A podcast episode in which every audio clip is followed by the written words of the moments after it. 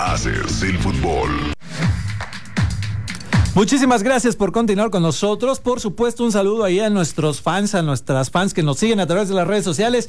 Pónganle y regálenos un like ahí, por favor, para que nuestro estimado compañero Humberto pues pueda recibir de a dólares. Entonces, por favor, pónganle ahí like, denle su respectivo like, me encanta y pues aquí estamos listos. Señores, platiquemos del próximo partido que tiene el equipo el Atlético Morelia porque se va a enfrentar a uno de los poderosos. Dijeron ustedes, no, va contra el equipo de los Venados de Mérida. Eh, pues me parece que es un partido interesante porque el equipo del Atlético Morelia los conoce, y ya tienen mucho más tiempo, se han preparado mejor y yo creo que tendrán que corregir estos errores que hicieron que no pudiera llevarse los tres puntos o no se pudiera traer los tres puntos. Además juega en casa el equipo del Atlético Morelia, tiene ya que empezar a imponer jerarquía como el equipo que se habla, que se presta y que se cuenta. Eh, creo que ya están entendiendo un poquito más a Pereira, pero me parece que les falta el toque final, esa estocada que los hace eh, funcionar de mejor manera y por supuesto dar los triunfos que necesitan para sumar de tres, Diego. Sí, va a ser un partido bastante complicado. Creo que va a ser la primera gran prueba de Morelia ese torneo porque Tlaxcala, Durango y La Paz creo que no fueron rivales a la medida prácticamente. Creo que viene bien venados, tiene un plantel interesante con Milton Caraglio como su delantero. Y siento que ese partido va a ser mm, complicado para Morelia. Le va a costar ganarlo, pero siento que lo vas a terminar sacando. Digo, porque está en casa y al final de cuentas tienes que sacar la garra en casa, ¿no? Pero al final de cuentas era lo que decíamos en la pausa. Me parece eh, muy curioso porque efectivamente pues no le ganas a, Tlaxcala.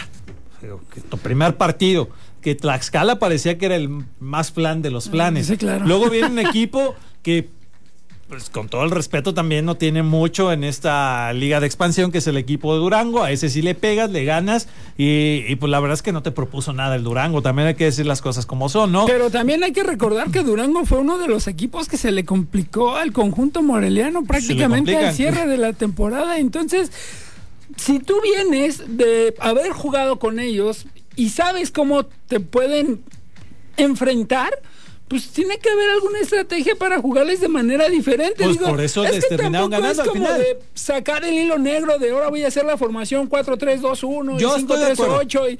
Pero de alguna manera algo te tuvo que haber dejado el enfrentamiento contra este equipo para poder decir, puedo jugar de esta manera. A ver, si tienes una sesión de video, tienes una sesión de entrenamiento, tienes un, no vamos a llamar espionaje, pero tienes un conocimiento del equipo, un scouting de los jugadores, un benchmarking. Y puedes de alguna manera, sí, hablando dentro del target de la mercadotecnia, puedes tener más o menos referencia de qué jugador puede competir contra quién o cómo contrarrestar qué. Claro. Pero no lo haces o no lo estás haciendo. O los jugadores no entienden, digo, no me gusta decirlo, no entienden, pero no están captando la idea que pretende Gabriel Pereira o Gabriel Pereira no se está dando a explicar qué es lo que pretende en el terreno de juego. Pues es, que esa es la, la situación, ¿no? Eh, sin embargo, hay que decirlo, dice también la canción, tus ojos, tus besos y Durango, pa. O sea, no, no jugó, o sea, no, no apareció tampoco. eso es algo que tenemos que decirlo. Ahora, La Paz sí le encaró.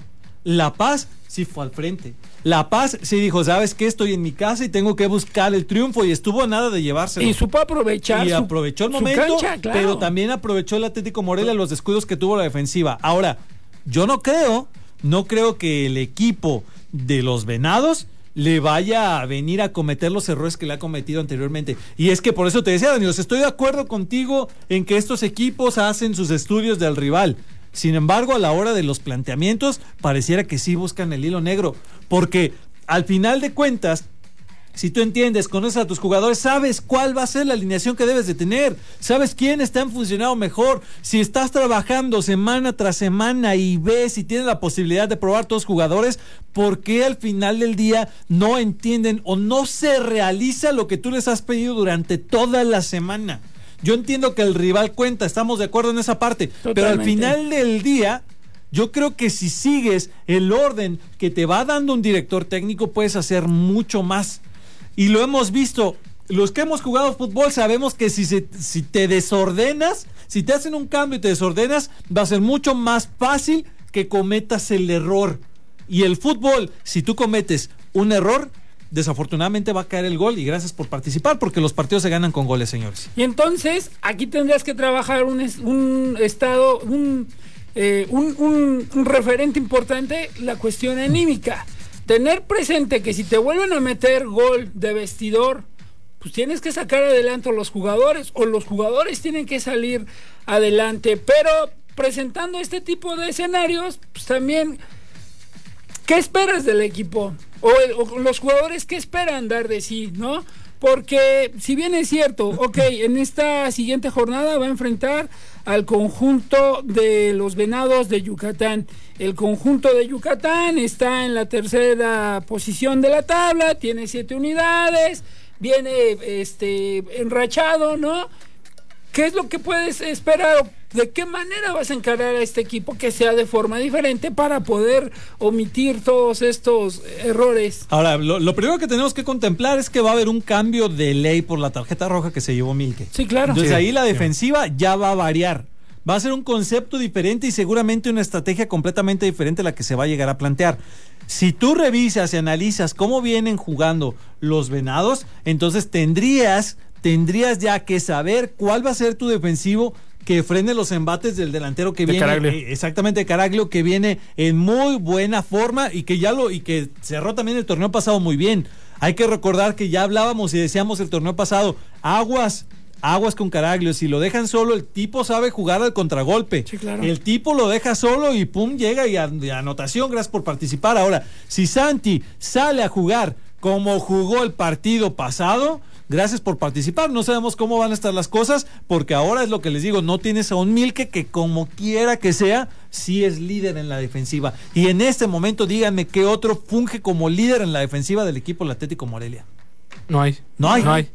No hay. Y yo creo que Santi debe tener un ultimátum de este partido y hacer su. Tiene que dar su actuación espectacular, porque si falla otra vez, siento que puede perder su titularidad. Yo creo que en los tres partidos ha fallado, ¿eh? En los tres partidos ha fallado. Me parece que eh, si bien la fortuna le sonrió en el segundo partido contra los alacranes, es, es bien importante que empiece a descubrir dónde está teniendo los errores. Ahora, ¿por qué?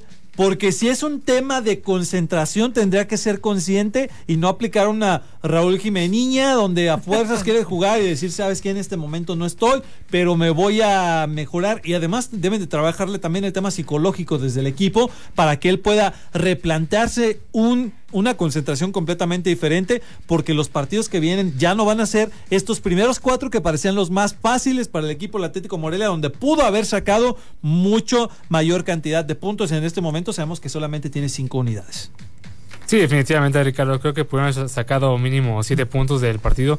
Porque sí es un equipo más completo que los otros rivales. tienen plantel mucho mejor, más entrenan mejor, tienen mejor cancha. Así Se refuerzan mejor. Sí, tiene más, tiene más dinero, así que Sí, un poco decepcionante eso. Pues sí, no sé si más dinero, porque al final de cuentas ya sabemos que no. No, lo que pasa es que cuando al final del día quieres hacer ya tu evaluación, que porque sí quiero poder ascender y este rollo, pues resulta que te faltan muchas cosas, ¿no? Entonces también hay que decirlo de esa forma, pero lo que sí es bien importante decir es que al final del día, este equipo sí tiene refuerzos. Este equipo sí consigue los préstamos. Ahí vimos al jugador del Necaxa, que fue el que metió los dos goles. Sí. Ahora, ¿Qué es lo que está sucediendo? Tienes a la Cobra Mendoza. O sea, tienes a Islas. Al final de cuentas, la delantera está muy bien cuidada, pero ¿cuál es el trabajo que se está haciendo en la zona baja? Que al final de cuentas eso también ayuda a que ganes los partidos, ya bien lo había sí, dicho. Por supuesto, un arquero que te brinda confianza abajo en el marco, por supuesto, ¿no? ¿Te acuerdas este con qué, con, qué portero ganó el, único campeonato que tuvo el, el Monarcas Morelia? Comiso con comiso. Porterazo que si bien agresivo, que si lo, lo, que tú quieras ponerle, decirle, era muy bueno en la, la portería. Claro. O sea, esa es una de las cuestiones que se necesita hoy, con todo el respeto que me merece Santi Jiménez, no, no está. Pero guardando su debida proporción, sí, Claro. O sea. No, yo lo entiendo. Comiso era un líder. E, es, es, que ese es el tema. O sea, ¿cuándo has visto? es líder. Es que ese es el tema. ¿Cuándo has visto que un portero no sea líder en la cancha. ¿Cuándo has visto que un portero no pegue gritos cuando él tiene la seguridad? Lo vimos y te voy, te voy a poner algunos ejemplos. Inclusive el mismo Felipe Rodríguez. Sí, claro. Lo hizo cuando estuvo en Monarcas Morelia. Moisés Muñoz, a pesar de que cuando debutó era joven, también ya tenía mucho más jerarquía que lo que está mostrando. O sea, el mismo Sosa. O sea, ah, y te podemos mencionar la lista de todos los porteros que ha tenido el equipo. Te la compro, pero también vamos a otra cuestión. ¿Quién era el entrenador de porteros? Pues ahorita está libre, hay que jalarlo y más adelante vamos a hablar de ese tema, ¿no? ¿Quién era el entrenador de porteros, no? Entonces, desde la misma escuela, en la, en la formación, se ve, ¿no? Por ejemplo, Pero es que la Acevedo, formación... que juega en Santos, Sí. es de la escuela de Nicolás Navarro. Sí. ¿Quién fue Nicolás Navarro? Ah, pues un está. referente del Necaxa, un líder nato.